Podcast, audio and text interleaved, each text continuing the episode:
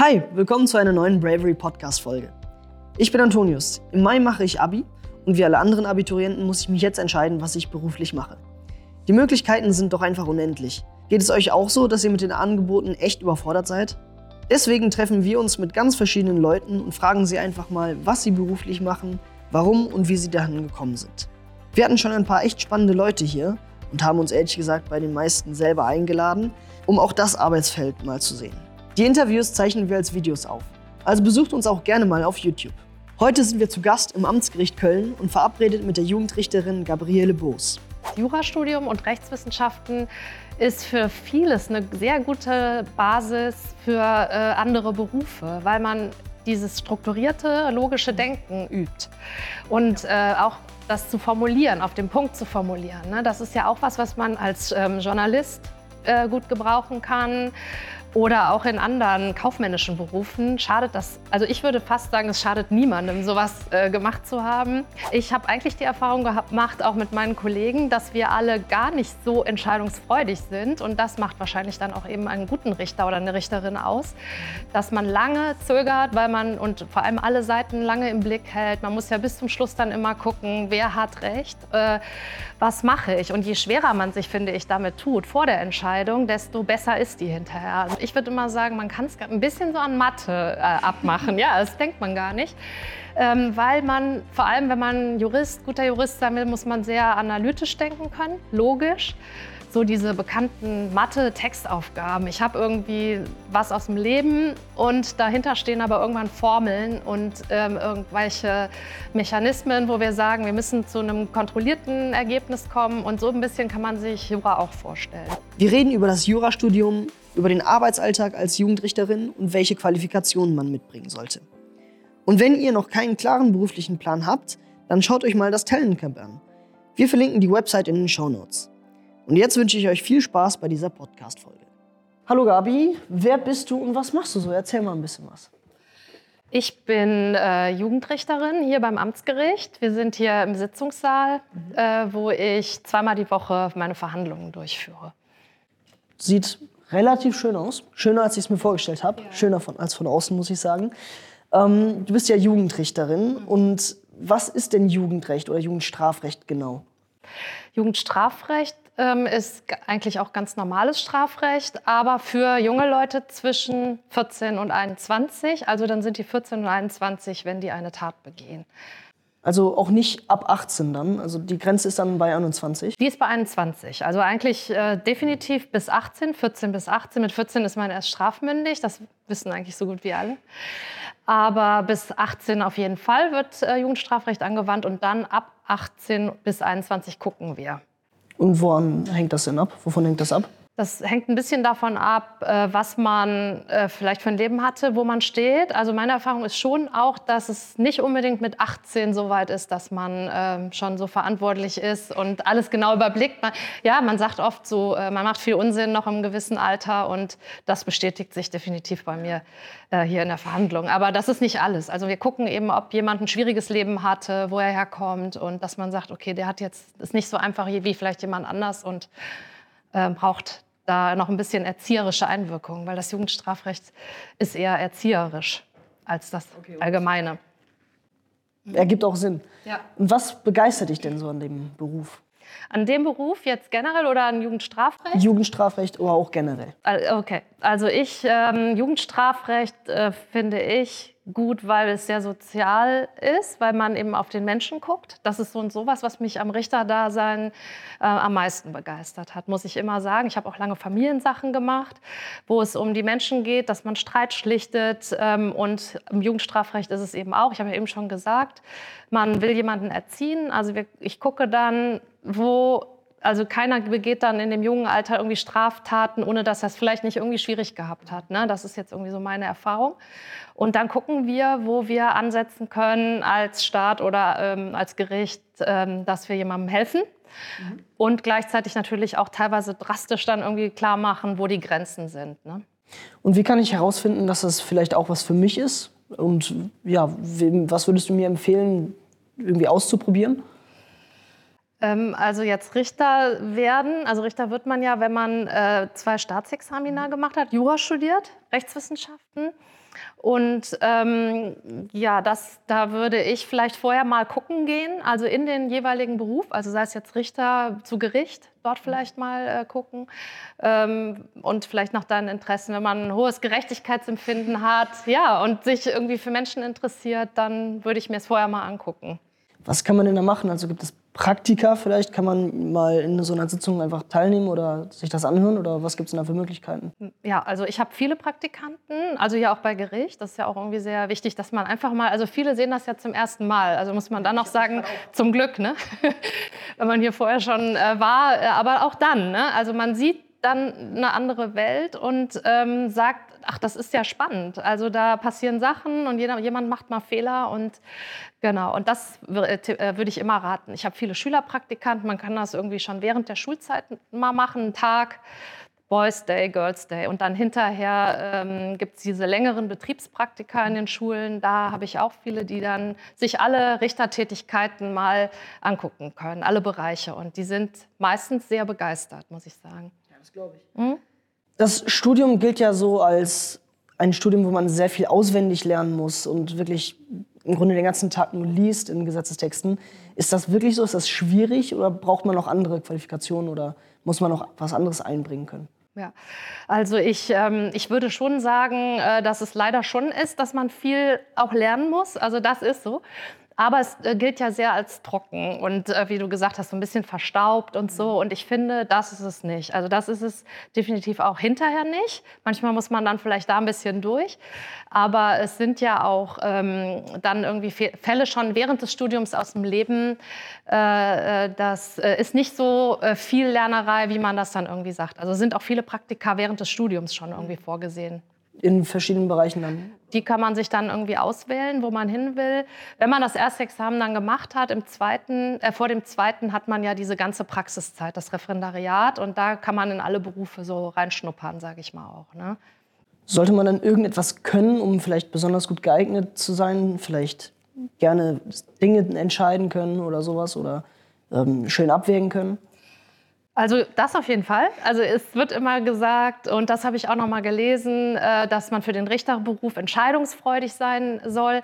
Ich habe eigentlich die Erfahrung gemacht, auch mit meinen Kollegen, dass wir alle gar nicht so entscheidungsfreudig sind. Und das macht wahrscheinlich dann auch eben einen guten Richter oder eine Richterin aus, dass man lange zögert, weil man und vor allem alle Seiten lange im Blick hält. Man muss ja bis zum Schluss dann immer gucken, wer hat recht, äh, was mache ich. Und je schwerer man sich, finde ich, damit tut vor der Entscheidung, desto besser ist die hinterher. Also es muss eben schon sehr abgewogen sein, so was du gesagt hast. Also das schon, wenn jemand ein hohes äh, Gerechtigkeitsempfinden hat und eben sagt, ja, aber ich sehe alle Seiten, also so geht es mir auch ne, in meiner Tätigkeit. Ich sehe da nicht einen Angeklagten, wenn man die Akte liest, das sind teilweise sehr schlimme Sachen, ne, aber die, ich sehe immer, trotzdem müssen wir hier vor allem auch im Jugendgericht, und das gefällt mir, den Menschen sehen dahinter. Und das mache ich äh, ausnahmslos, dass ich irgendwie denke, ich vers versuche es immer zu verstehen, wie es so weit kommen konnte. Ne? Und jeder kann, das kann jeder von sich sagen, man hat vielleicht echt mal einen schlechten Moment und einen Aussetzer oder eine schlechte Lebensphase.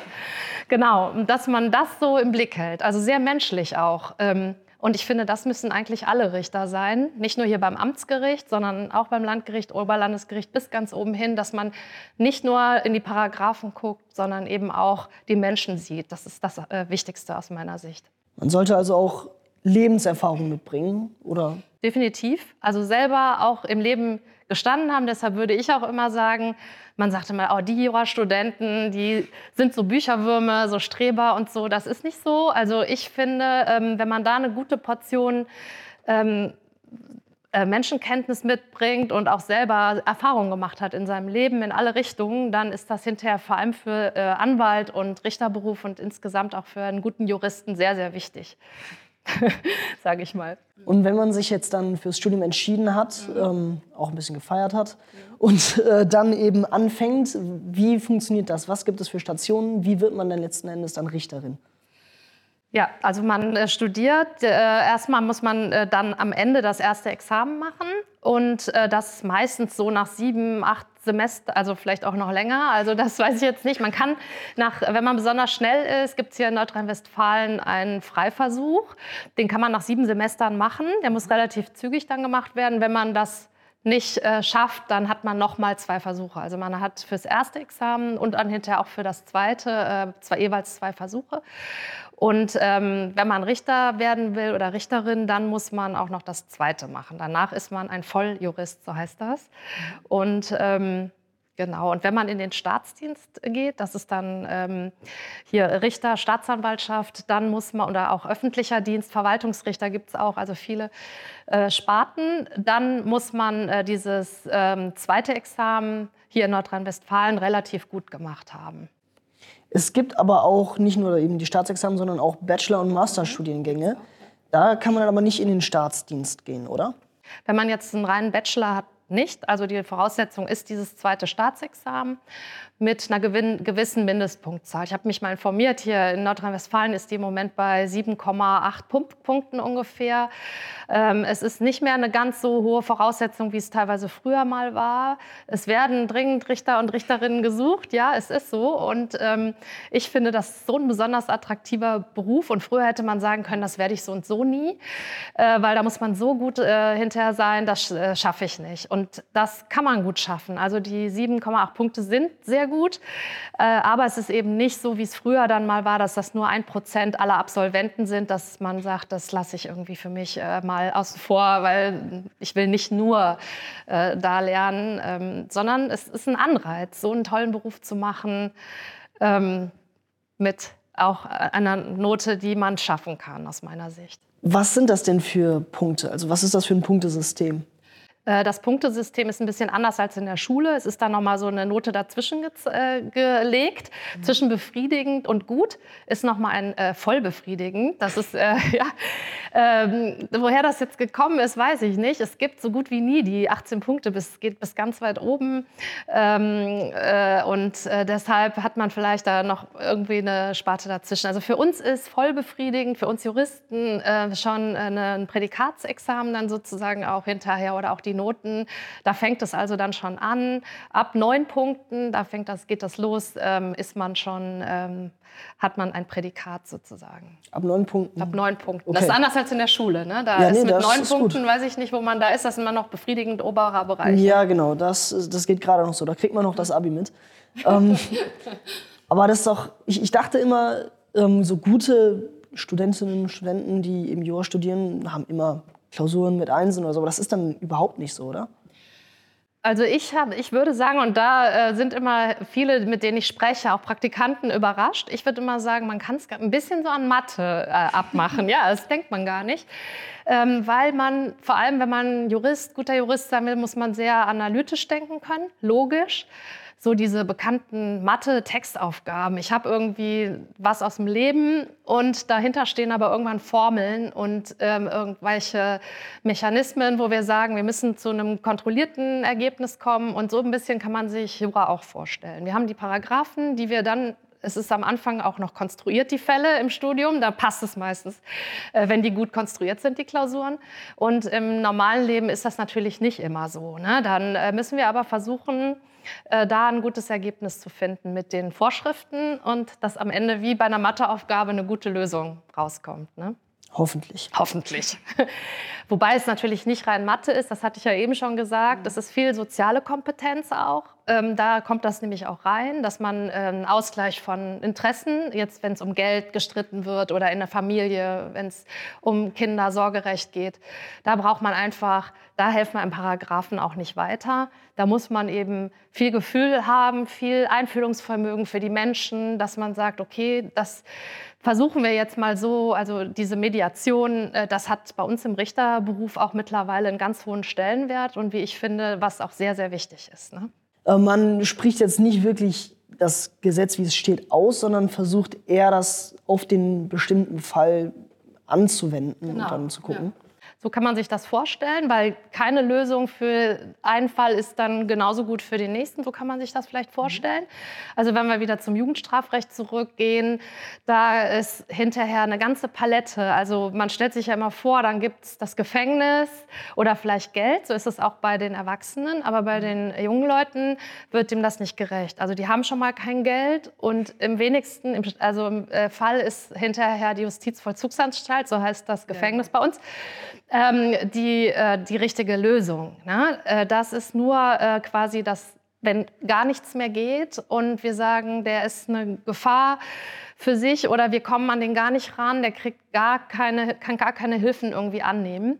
Vorher geht es viel um Hilfen. Hilfen, Erziehung, ähm, und auch da, müssen, da gibt es eben nur den einen Menschen und da passt nicht das eine auf den anderen, sage ich mal. Da muss man sich gut vorher überlegen. Und darum geht es eigentlich auch in allen anderen Fällen. Ne? Was gibt es denn da für Strafen? Oder sind das, das sind wahrscheinlich nicht alles Strafen, das heißt wahrscheinlich auch unterschiedlich. Was gibt es denn da für Möglichkeiten? Ja, hast du schon mal irgendwie sowas gehört von Sozialstunden ja, vielleicht? An der ja. Schule auf jeden Fall. Genau. Also Sozialstunden äh, wird immer sehr oft genannt, dann wird gearbeitet. Das ist aber meistens so, wir haben hier in Köln ein sehr, sehr vorbildliches System, die heißen Brücke e.V. Ähm, und die, das ist ein Verein, der das für uns auch ein bisschen mit übernommen hat, vor allem für die Jugendgerichtshilfe. Das kann ich auch gleich nochmal erklären. Das ist äh, ans Jugendamt angegliedert und die haben auch eine sehr wichtige Funktion, weil die nämlich das machen, was ich eben gesagt habe die äh, finden was über den Menschen raus. Die unterhalten sich, die gucken äh, auf die Familie und auf die Schule und was alles nicht gelaufen ist. Und die haben äh, die Brücke. Und die Brücke, die organisieren dann ähm, diese Sozialstunden oder auch Gespräche und solche Sachen. Ne? Und äh, jetzt zum Beispiel hatte ich gerade äh, letzte Woche jemanden, der mir gesagt hat, ja, ich gehe, ich bin bei Fortuna Köln beim Fußballverein äh, zum Beispiel und mache da Hausmeistertätigkeiten und ähm, solche Sachen werden da gemacht. Und da gucken die auch wieder individuell, was passt zu wem. Ne? Also ein 20-Jähriger, äh, der hat vielleicht dann irgendwie einen anderen Einsatz als jemand, der gerade 14 ist. Ne? Da guckt man dann aber auch, was zu einem passt. Ne? Ja. Wir haben auch so, dass äh, vielleicht Betreuungsweisung heißt das eine. Das heißt, dann kriegt man einen Betreuer von dem Verein zur Seite gestellt. Der hilft dann auf der einen Seite, seine Sachen zu ordnen, aber versucht auch noch mal zu erziehen und versucht noch mal zu erklären, weil wenn wir in der Verhandlung sind, können wir teilweise das gar nicht leisten, sage ich mal, in einer halben Stunde oder einer Stunde, was dann hinterher äh, dort im Bereich von der Jugendhilfe, sage ich mal, dann noch gemacht wird, dass man sagt, hast du es eigentlich wirklich verstanden, äh, was du da äh, verbockt hast. Ne? Kommen wir noch mal zurück zum Beruf des Richters oder der mhm. Richterin. Ähm, abgesehen vom zweiten Staatsexamen gibt es ja auch noch andere Voraussetzungen, die man mitbringen muss. Was ist das denn zum Beispiel? Ja, wir hatten ja eben schon angesprochen, dass ich gesagt habe, gut irgendwo abgewogen mhm. zu sein. Es wird oft auch vom Oberlandesgericht, die sagen auch, wir haben, wenn wir unsere Einstellungsrunde machen, äh, dann suchen wir ähm, Leute, die auch, äh, die, ähm, auch diszipliniert sind, engagiert sind. Natürlich muss man, äh, die sagen Entscheidungsfreude natürlich auch haben, ne? das hatte ich ja eben schon ausgeführt. Ne? Und ich würde aber auch sagen, Disziplin gehört auf jeden Fall auch für mich dazu. Man muss sich schon organisieren können und äh, vor allem auch ein hohes Verantwortungsbedürfnis haben, ne? Gefühl. Also man muss schon sich bewusst sein, was man da äh, für eine wichtige Funktion hat und dass man immer kritisch bleibt. Man muss sehr unabhängig sein und das ist ne, schon eine sehr hohe Verantwortung, die man dann teilweise tragen muss und der muss man aber auch gerecht werden. Also wenn man sagt, so ich will da einfach Richter werden, damit ich hier ansagen kann, was äh, Sache ist, das, damit ist es nicht getan, sondern man muss schon irgendwie so ein Gefühl haben, ich weiß, was ich da mache. Ne?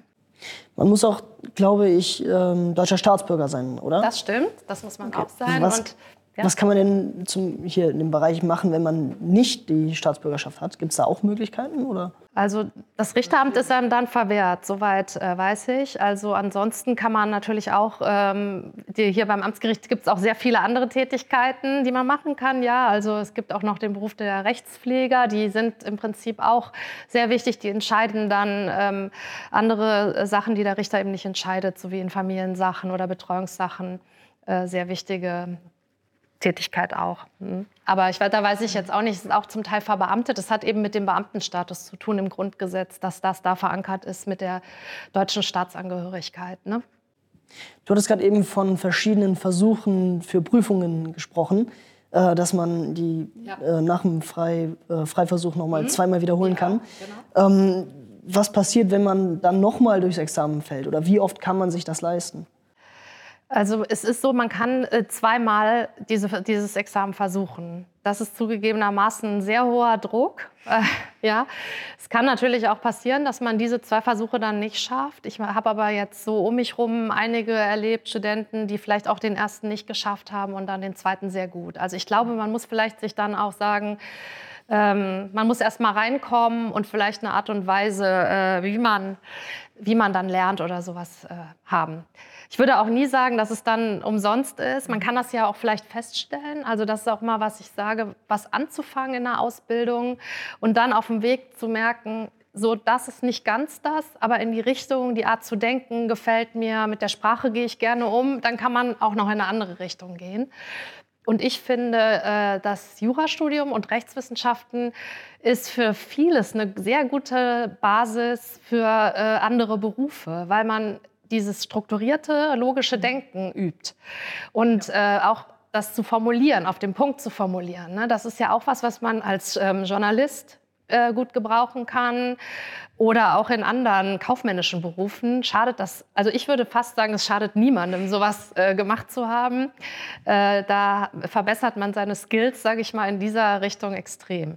Das ist also nie verloren, glaube ich. Das glaube ich auch. Wir sind jetzt ja hier im Amtsgericht. Was genau, wofür genau ist das Amtsgericht zuständig hier? Wofür, welche Fälle werden hier bearbeitet?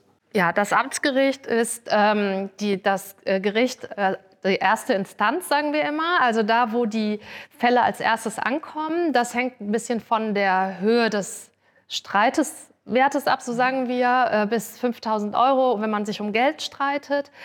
Ähm, für viele Sachen ist es immer das Eingangsgericht, wie für Familiensachen, die hatte ich schon erwähnt, wo Scheidungen.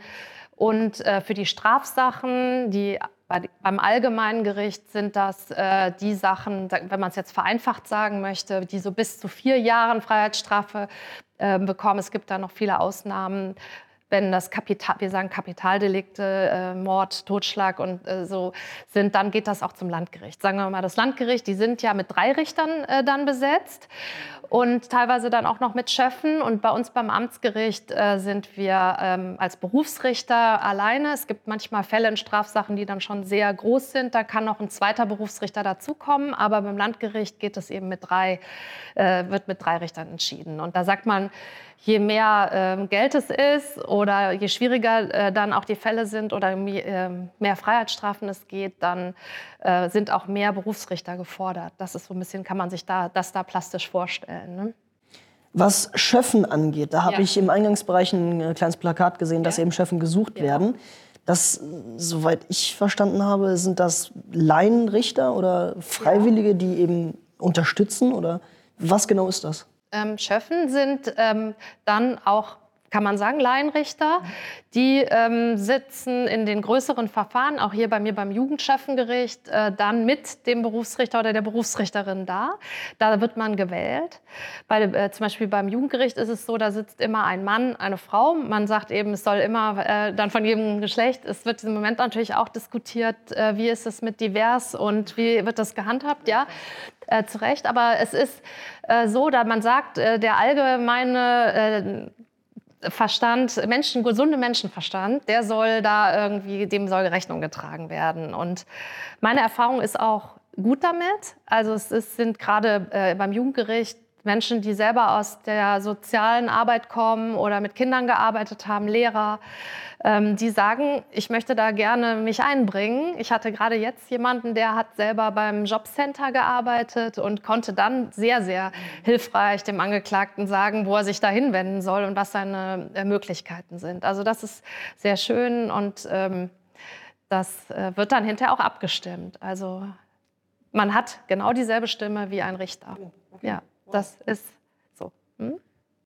Das sind ja sehr junge teilweise, ähm, ab 14 Jahren, ja? Ja, das stimmt. Hast du da manchmal Mitleid bei manchen Fällen? Oder?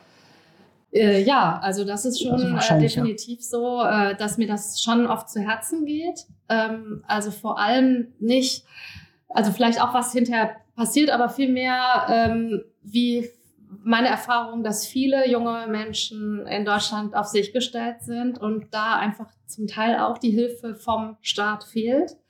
Und ähm, ich meine, dass da noch viel, viel mehr gemacht werden muss. Also in manchen Familien sind eben die Voraussetzungen nicht so gut wie in anderen. Da wird ja oft drüber geredet.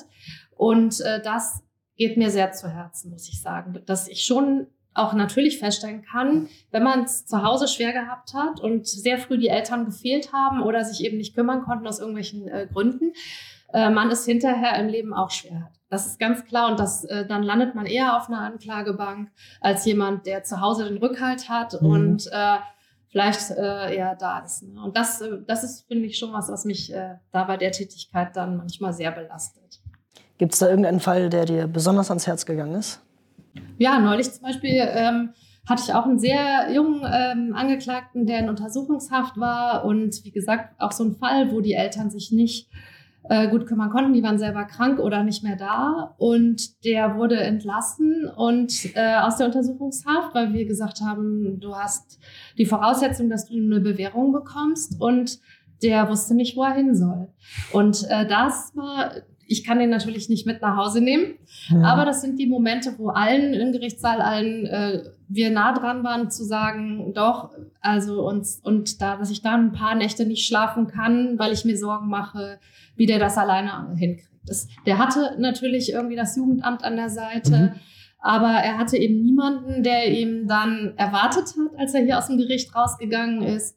Und das äh, finde ich, das sind die Fälle, die mir wirklich, also unter anderem, es gibt auch noch andere natürlich, die sehr traurig sind. Entschuldigung.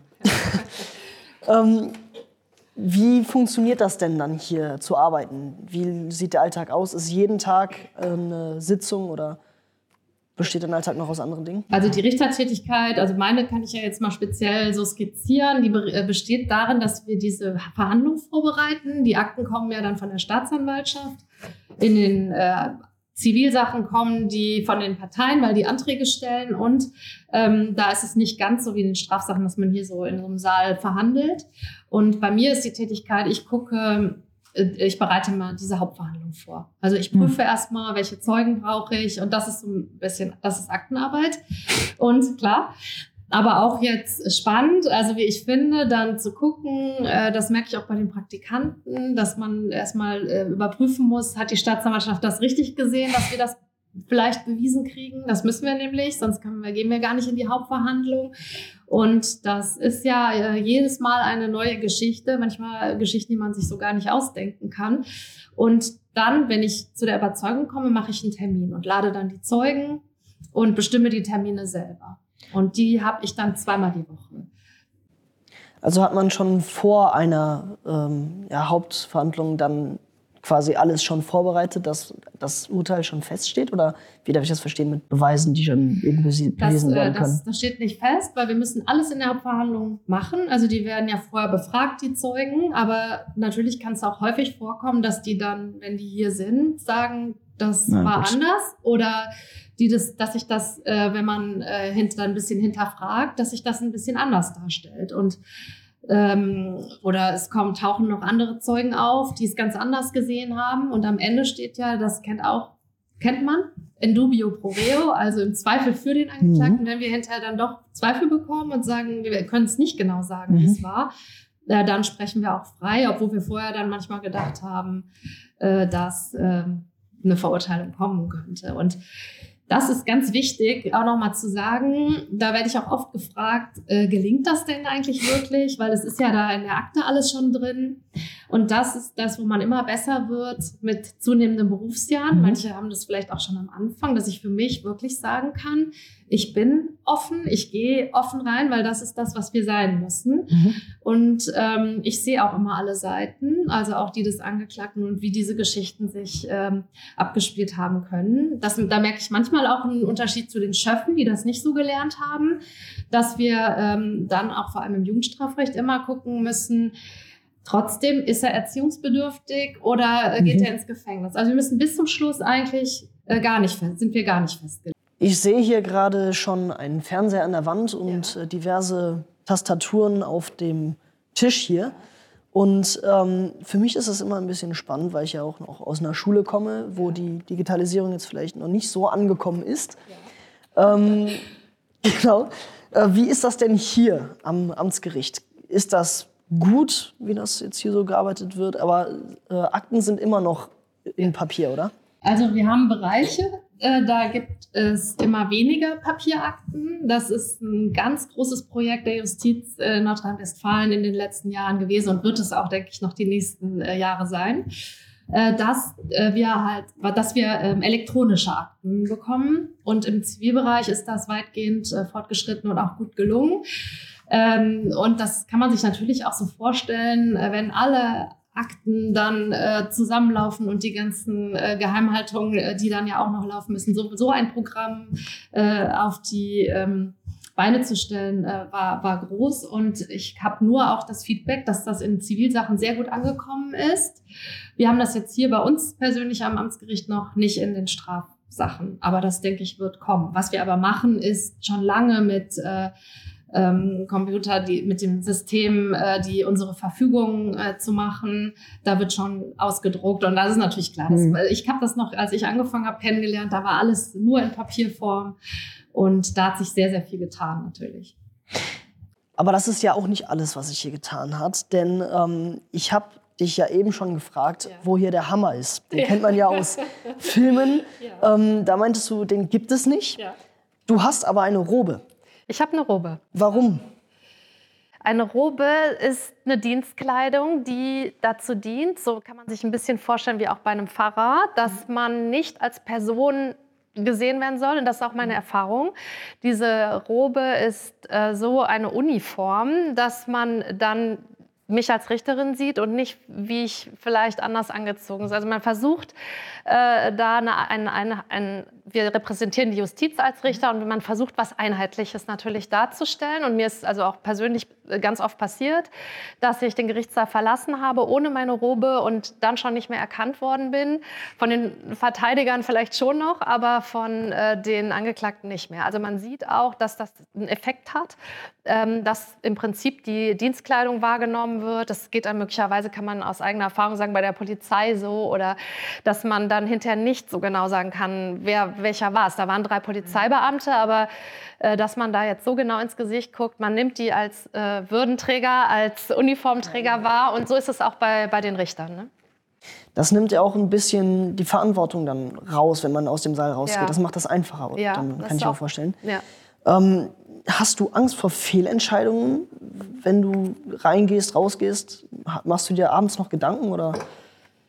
Ähm, das habe ich nicht, weil wir, ähm, habe ich ja auch vorhin schon so dargestellt, erstens ist das natürlich sehr eingebettet in, wir haben ja die gesetzlichen Vorschriften, dann ist das auch ein langer Prozess. Und ähm, es kann wohl mal vorkommen, dass man eine falsche Abwägung trifft. Aber ähm, dann muss man natürlich auch sagen, hier beim Amtsgericht, auch beim Landgericht, wir haben ja die Möglichkeit, dass es auch noch ein Rechtsmittel gibt. Und da muss ich sagen, das entlastet mich, äh, dass wenn ein Angeklagter äh, nicht zufrieden ist, dass er sich das nochmal überprüfen lassen kann. Das entlastet mich persönlich. Das ist natürlich in der letzten Instanz dann nicht mehr.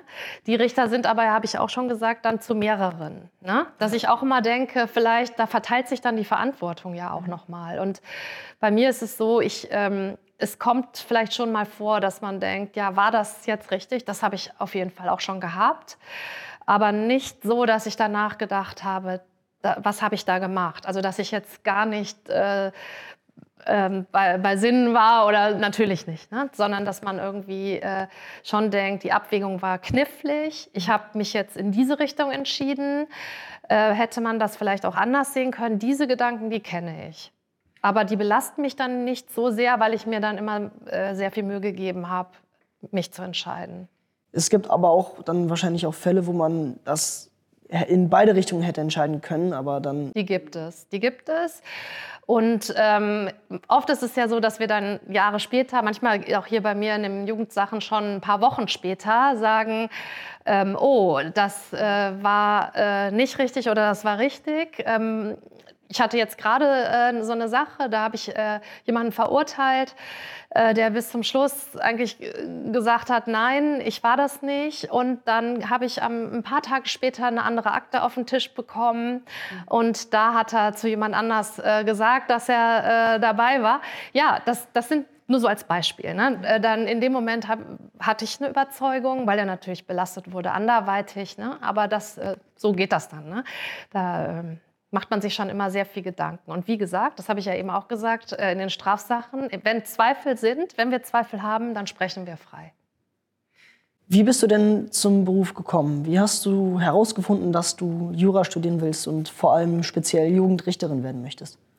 Ja, das ist eine gute Frage. Da ging es mir wahrscheinlich wie vielen äh, nach dem Abi, äh, wusste ich gar nicht, was ich machen will.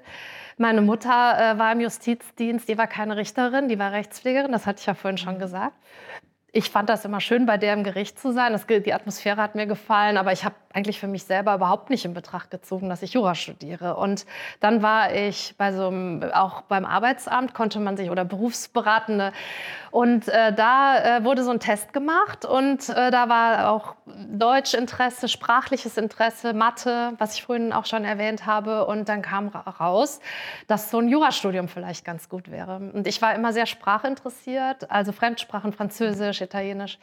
Und dann habe ich gedacht, vielleicht äh, kann man das ja irgendwie kombinieren. Und das ist wirklich ja auch, was ich vorhin gesagt habe. Das äh, Jurastudium kann man eben mit vielen Interessen äh, sehr gut kombinieren. Ne? Wenn man sprachinteressiert ist, es gibt ja nicht nur den Staatsdienst, sondern eben auch Berufe, ähm, internationale, viele internationale Berufe bei der Europäischen Union, internationale Organisationen, NGOs.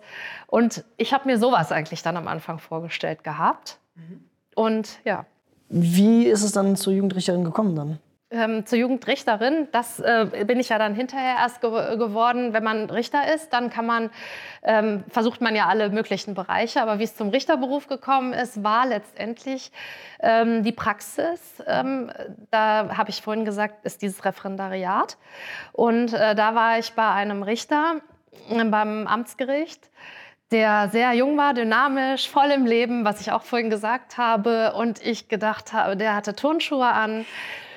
Und dann habe ich gedacht, das ist ja, der ist ja cool. Und dann kam vielleicht diese Atmosphäre, die ich von früher kannte, von meiner Mutter. Und ähm, das hat mir Spaß gemacht. Und auch inhaltlich äh, dieses juristische Denken als Richter äh, in der Mitte zu sein, äh, hier von einem Richterpult und zu entscheiden, also keine Parteien zu vertreten, sondern eben alle Seiten einzubeziehen, dieses Ausgleichende, das hat mir immer gelegen als Mensch. Und dann wahrscheinlich war, das sind so Knackpunkte, dass ich, dass diese äh, eine Station da beim Gericht äh, dann dafür gesorgt hat, dass ich mir das sehr gut vorstellen konnte. Ähm, würdest du dir rückblickend irgendwo Tipps geben, irgendwie vielleicht was besser machen oder ist alles so super, wie du es gemacht hast? Das, ich finde, man kann eigentlich nie sagen, dass man alles äh, super gemacht hat. Ich, ähm, ich habe äh, schon viel ausprobiert. Vielleicht ähm, ähm, hätte ich im Studium noch mal, also wenn ich das jetzt heute noch mal machen würde, am Anfang ähm, ein bisschen Auslandsaufenthalte noch mehr gemacht oder vielleicht davor, äh, währenddessen. Also ich war ein Jahr in Paris, habe ein äh, Stipendium gemacht, genau, an der Uni und habe da Jura studiert und einen Abschluss gemacht. Vielleicht hätte ich mir sowas auch noch mal vorstellen können, äh, ander, äh, vielleicht in Amerika oder in England. Aber ich bin ja äh, dann letztendlich auf den Richterberuf gekommen und auch sehr dankbar. Es hat sich ja dann davon auch irgendwo abgegrenzt. Also ich ne, würde da eigentlich nichts anders machen. Was ist denn die Sache, wo du sagen würdest, ja, deswegen mache ich das? Was macht dir am meisten Spaß oder was bereitet dir am meisten Freude? Auch vielleicht im Vergleich aufs Studium, was war da vielleicht total toll oder total bescheuert? Also ich muss schon sagen, dass das Studium war schön, weil man äh, wie in der Schule mit vielen Studenten zu tun hat. Das war äh, zwischenzeitlich hart, weil man da äh, viel lernen muss, aber es hat sich mehr als gelohnt. Und ich würde sagen, ich kann jedem empfehlen, Richter zu werden, weil man einen sehr sicheren Beruf hat und gleichzeitig maximale Freiheit. Ne? Wir Richter haben ja jetzt äh, keine stringenten Arbeitszeiten. Wir haben sehr viel zu tun, machen die Arbeit dann aber in unserem Rhythmus. Ein bisschen das, was auch äh, ein Selbstständiger natürlich macht, aber nochmal einen anderen Druck hat, von dem wir freigestellt sind, was mhm. natürlich auch gut so ist. Und ähm, mir macht der äh, Richterberuf vor allem Freude wegen der Menschen. Also weil man das erstmal gar nicht sieht und man denkt an Bücher, wie du es am Anfang auch gesagt hast, aber man hat eigentlich nur mit Menschen zu tun, äh, die Hilfe suchen, die einen Streit geklärt haben wollen und man denkt gar nicht, wie viel Streit es äh, irgendwo gibt und wie gut das ist, dass man dann irgendwann jemanden hat, der einem hilft, indem er diesen Streit löst. Und diese, das macht mir Spaß. Das hat mir auch in den Familiensachen sehr viel Spaß gemacht, Leute zu versöhnen, die ähm, dann sich die Hand geben und zusammen rausgehen. Und genauso geht es mir auch in den Strafsachen, dass ich versuche, was zu machen, jungen Menschen über äh, die Auffälligkeit im Strafrecht zu helfen. Und ich habe schon das Gefühl, wenn man äh, dann den Menschen das Gefühl gibt, dass man sie sieht und dass man sie wahrnimmt und dass man es ernst mit ihnen meint, ähm, auch wenn man äh, natürlich streng sein muss, so wie Eltern, dass man was geben kann. Und das ist das, was mir äh, richtig Freude macht. Das ist schön. Wenn man über Berufe spricht, ähm, kommt man an der Frage nicht vorbei. Wie viel verdient man als Richterin? Ja, das äh, steht ja, äh, das ist alles festgeschrieben. Das ähm, kann ich jetzt so auch nicht sagen, wegen der, äh, weil ja noch steuerliche Abzüge kommen. Ne? Äh, ähm, Im Eingangsgehalt ist es dann auch erstmal, wenn man jung ist, niedriger und geht dann äh, bis weit oben hin. Also da habe ich mich jetzt nicht beschäftigt, äh, wie weit es, ja, ich finde, die Richterbesoldung könnte noch höher sein, weil man so viel Verantwortung trägt. Ja, das meine ich wirklich so. Ähm, Im Vergleich zu äh, vor allem natürlich dann Unternehmen in der freien Wirtschaft, die äh, guten Juristen, die werden auch übrigens wirklich sehr gesucht, muss man sagen. Das war ja auch mal vor... Ähm, zehn Jahren oder noch mehr anders. Da hat man gesagt, äh, warum sollte man Jura studieren? Ähm, da findet man hinterher so und so keinen wirklich guten Beruf und das ist überhaupt nicht mehr so. Also im Moment ist es so, dass gute Juristen oder überhaupt Juristen wirklich händeringend gesucht werden und man in äh, Anwaltskanzleien, in Großkanzleien sehr viel Geld verdienen kann, schon als junger Mensch, ja. Auch direkt nach dem Examen und ist gut zu wissen. Aber das ist natürlich dann auch eine starke Konkurrenz für den Richterdienst, wo das Gehalt nicht so hoch ist. Also es ist gut, also, aber es ist jetzt nicht äh, vergleichbar natürlich mit äh, so einer Großkanzlei. Ne? Und was sind denn die Berufsaussichten? Also wenn ich jetzt schon höre, dass man, äh, wenn man in der, ich sage jetzt mal, öffentlichen Welt ähm, schon relativ schnell sehr gut verdienen kann ähm, und dann wahrscheinlich auch gute Karrierechancen hat, wie ist das als Richter im Staatsdienst? Als Richter im Staatsdienst äh, gibt es auch noch viele Möglichkeiten. Also man kann natürlich ja auch an noch an andere Gerichte wechseln. Man hat ein Gericht, man kann hinterher, äh, so wie nennen wir das, äh, sich erproben lassen beim Oberlandesgericht und dort Richter oder Richterin werden. Ähm, das ähm, es werden auch äh, dann Richter in die Ministerien äh, geholt, in Fachgruppen. Ähm, ich selber, weil ich ja, wie ich auch gesagt habe, mich auch international ausrichten wollte, hatte am Anfang von meiner, meiner Richterlaufbahn dann die Möglichkeit, zur Europäischen Union und zur Kommission zu gehen. Dort gibt es immer so ständig, gibt es ständige Vertretungen, mhm. äh, einmal vom Bund und auch von Land Nordrhein-Westfalen. Und da werden äh, bereite Richter, die äh, eben sagen, ich möchte nicht einfach nur am, einfach hört sich äh, jetzt falsch an, aber ich möchte noch was anderes machen, gibt es äh, sehr gute ähm, ähm, Alternativen noch, äh, um weiter über den Tellerrand, sage ich mal, des Gerichts hinaus zu gucken und was zu machen. Du hast ja selber Kinder. Was würdest du denen raten mit Blick auf deren Berufsleben ja, oder Berufswahl? Ja, meine eine Tochter äh, hat gerade angefangen, Jura zu studieren, jetzt wo ich hier schon so ein Plädoyer gehalten habe. Und ähm, der macht das auch Spaß. Und ich habe meinen äh, Kindern aber immer gesagt, ähm, sie sollen nach ihren Interessen gehen und auch ausprobieren. Äh, aber was ich halt gut finde, ist was zu machen. Also äh, was anzufangen und auch wenn es dann hinterher nicht das ist, dass man dann vielleicht nach dem Ausschlussprinzip vorgeht und sagt, das war es jetzt nicht. Und oft kommen dann die Ideen, wenn man mit anderen zusammen ist und angefangen hat, was zu machen. Auch ob das eine Ausbildung ist oder ein Studium, völlig egal. Dass man aber nicht sagt, ich weiß nicht, ich mache nichts oder so. Das äh, ja, ist, ja auch, ist ja auch schwierig. Ne? Man ist äh, gerade erst aus der Schule raus und denkt, jetzt muss ich erst mal verschnaufen. Ist auch alles legitim. aber ähm, in sich reinzuhören und irgendwie zu gucken, äh, sich Sachen anzugucken, wenn man keine Idee hat, finde ich total wichtig. Das ändert sich jetzt ja auch noch mal mit G9 und G8. Also genau. ich habe noch G8, aber meine ja. Geschwister haben jetzt G9 mittlerweile. Ja. Ja. Da wissen wir ja noch später dran. Muss man dann gucken, was man dann macht. ich finde, mit G8 ist man ja auch sehr früh dran. Total.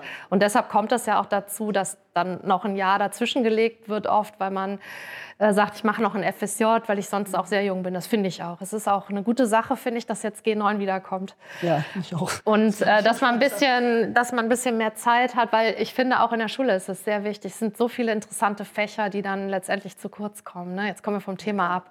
Aber gerade so Geschichte und was, es muss ja alles sehr, sehr schnell durchgezogen werden. Da leiden die Lehrer ja auch drunter, dass sie ihr breites Wissen irgendwie nicht an den Mann und an die Frau bringen können. Ne? Da schweifen wir aber jetzt ganz schnell ab. Ganz ich breche dann hier mal ab. Hast du noch irgendwelche Tipps für Leute, die Jura studieren wollen oder mittendrin sind? Ja, also ich, ähm, wenn ihr schon mittendrin seid, dann kann ich euch nur aus meiner rückblickenden Perspektive sagen, haltet durch, äh, arbeitet möglichst fallbezogen, dass es konkret ist und ähm, es kommt hinterher ein spannender Beruf auf euch zu, ob es jetzt im Richterdienst ist oder äh, irgendwo anders als äh, Rechtswissenschaftler. Es lohnt sich auf jeden Fall. Ja, dann, ja. dann sage ich vielen, vielen Dank für das Gespräch. Ja, sehr gerne. Es hat sich gelohnt, vor Gericht zu gehen für mich. Ja, genau. Ich fand es auch sehr, sehr schön, dass du da warst und äh, hoffentlich ist es ein einmaliger Aufenthalt ne, bei Gericht.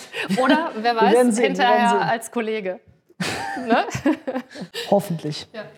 Auf der anderen Seite will ich nicht stehen. Nee, das ist gut. so, das war's auch schon wieder mit dieser Folge.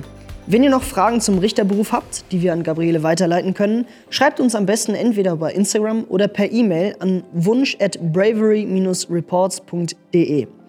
Außerdem freuen wir uns natürlich, wenn ihr den Bravery Podcast bewertet. Vielen Dank fürs Zuhören, bis bald und bis zur nächsten Folge.